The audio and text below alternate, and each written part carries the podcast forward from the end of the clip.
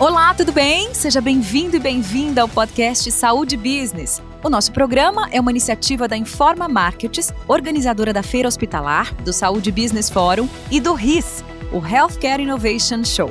E claro, também contamos com o portal saudebusiness.com. É um prazer ter você aqui com a gente. Meu nome é Juliana Budi e é uma honra fazer companhia para você ouvinte.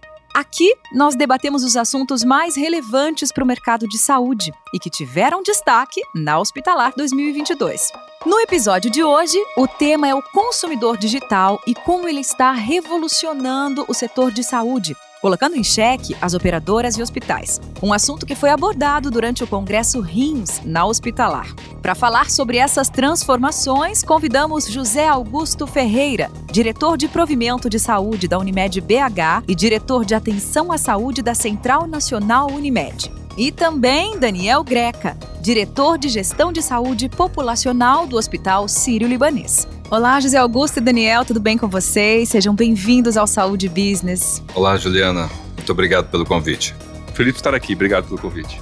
Gente, em nosso bate-papo de hoje, nós vamos abordar o como o consumidor digital influencia o setor de saúde. E eu começo perguntando como o digital se inseriu na jornada do paciente e se é possível separar o paciente digital do paciente, entre aspas, comum. Quem quer começar respondendo? Eu acho que isso aconteceu meio que a força na saúde. A saúde, diferente de outros setores, ela demorou um pouquinho mais para digitalizar. Tem vários motivos para isso, acho que é uma cadeia de valor mais complexa realmente que outros setores. E o paciente ele demorou para se comportar como consumidor, até porque em vários pontos da jornada que ele percorre, não necessariamente ele é um consumidor, embora ele se comporte como tal.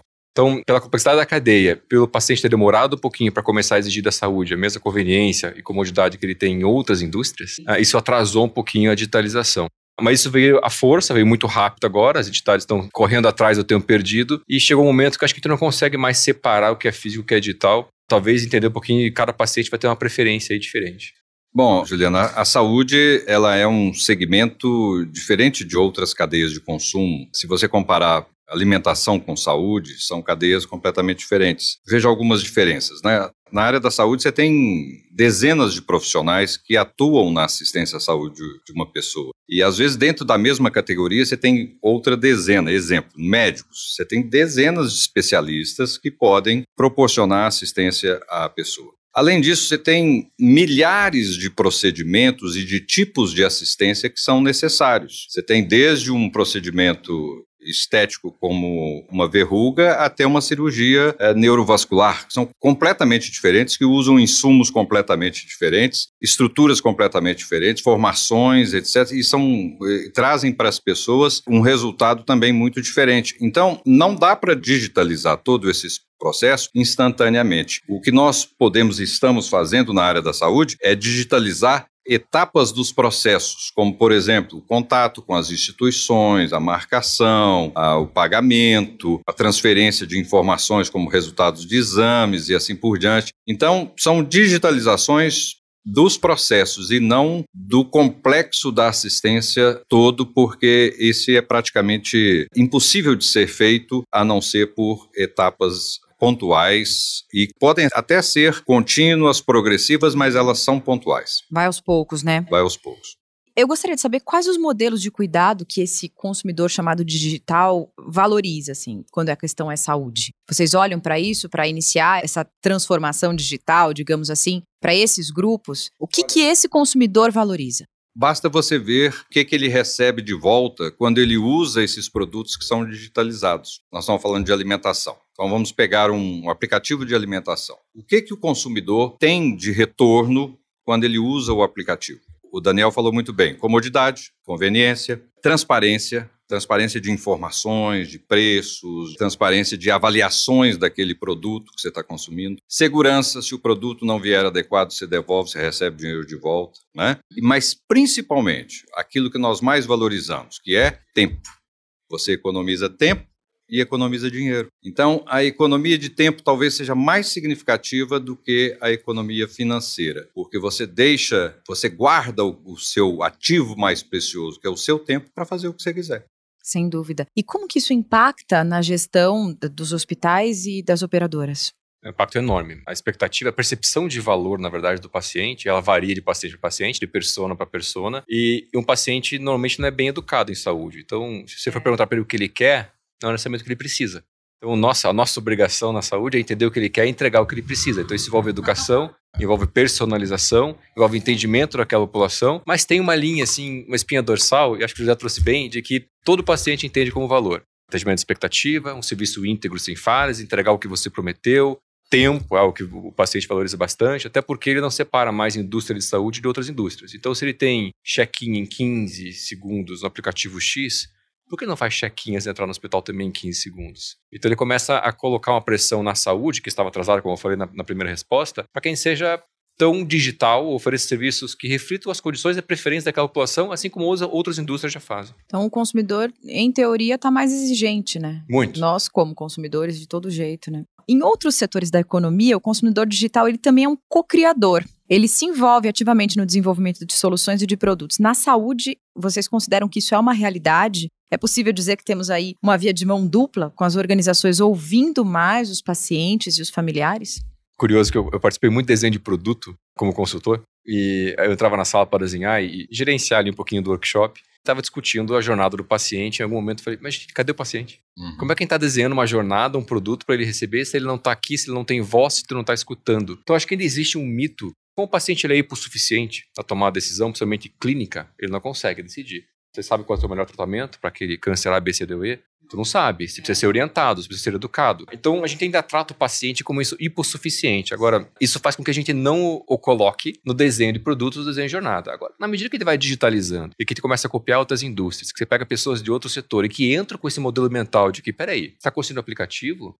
Cadê a voz do paciente? Onde está refletido no teu produto o que faz sentido para aquele paciente? Então, eu quis dizer que a gente demorou por tratar o paciente como hipossuficiente, mas que agora, com a digitalização, a gente naturalmente começa, importando de outras indústrias, a colocar a voz do paciente, a percepção dele, dentro dos nossos produtos e dos modelos assistenciais.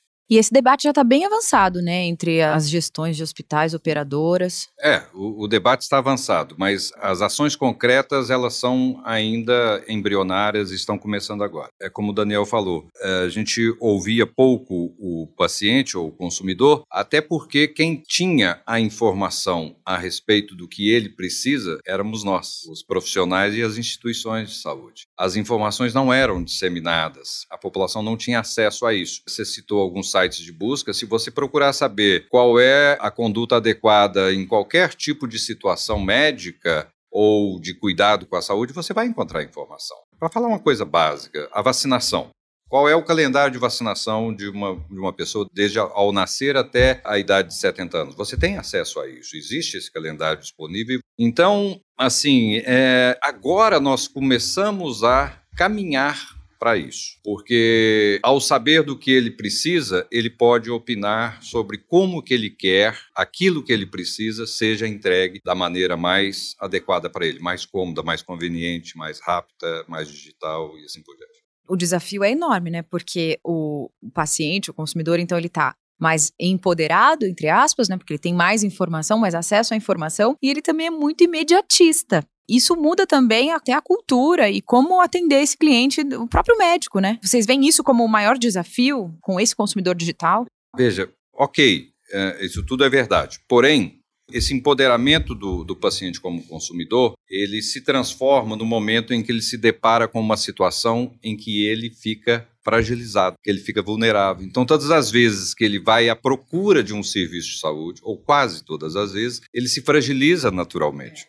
Daniel há pouco citou o caso do medo da injeção, quer dizer, o medo da agulha. Parece folclórico, mas não é. Quer dizer, é, é o fato de que em toda relação de consumo na área da saúde, emoções estão envolvidas, seja medo, insegurança, sempre está envolvido uma emoção. Isso faz com que essa entrega de valor ela seja feita de forma um pouco diferente e esse empoderamento dele enquanto cliente antes do momento da verdade acabe se transformando frequentemente numa fragilidade. Nossa, que interessante. E por isso que a empatia na saúde ela tem um, um papel super importante, de grande impacto quando você compara com outros setores. Educação também tem. A empatia, no caso do professor com o aluno.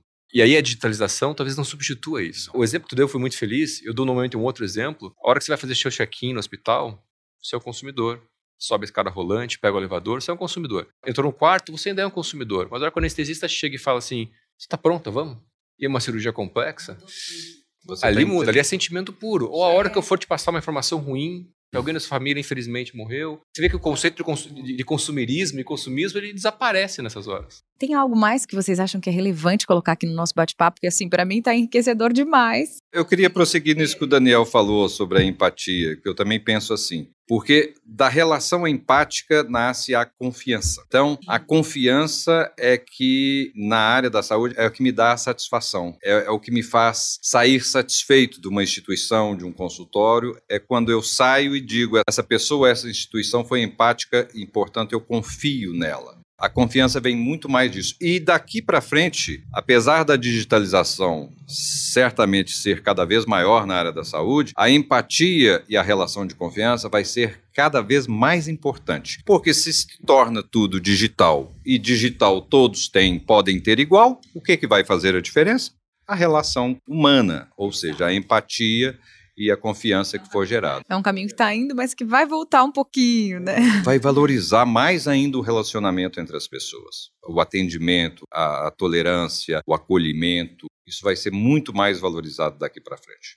O consumidor já tem uma- um comportamento de, de escolher o seu prestador de serviço ou o seu produto pela confiança. Na saúde, concordo 200%, José. Isso ainda é mais forte. Então, se você quebra a confiança, qualquer estudo de experiência mostra isso. Tu quebrou a confiança na jornada daquele paciente, a experiência dele é péssima. Você pode até personalizar o cuidado. Quebrou a confiança, a experiência dele é ruim. E a empatia tem um papel importante nisso também. Gente, muito obrigada. Foi maravilhoso o nosso papo. Obrigada mesmo, viu? Nós é que agradecemos. Obrigado. Obrigado, Juliano. Espero que você tenha gostado do Saúde Business de hoje. Você pode ouvir todos os episódios pelo site da Hospitalar e no portal saudebusiness.com. Também estamos no Spotify e no Google Podcasts. Ah, e aí vai uma dica muito legal. Ative as notificações na sua plataforma de áudio para ser avisado quando trouxermos um novo conteúdo, sempre com grandes especialistas, executivos e lideranças da saúde. Obrigada pela sua companhia. Fique bem, cuide-se e cuide dos seus. Não perca o próximo programa. Tchau, tchau.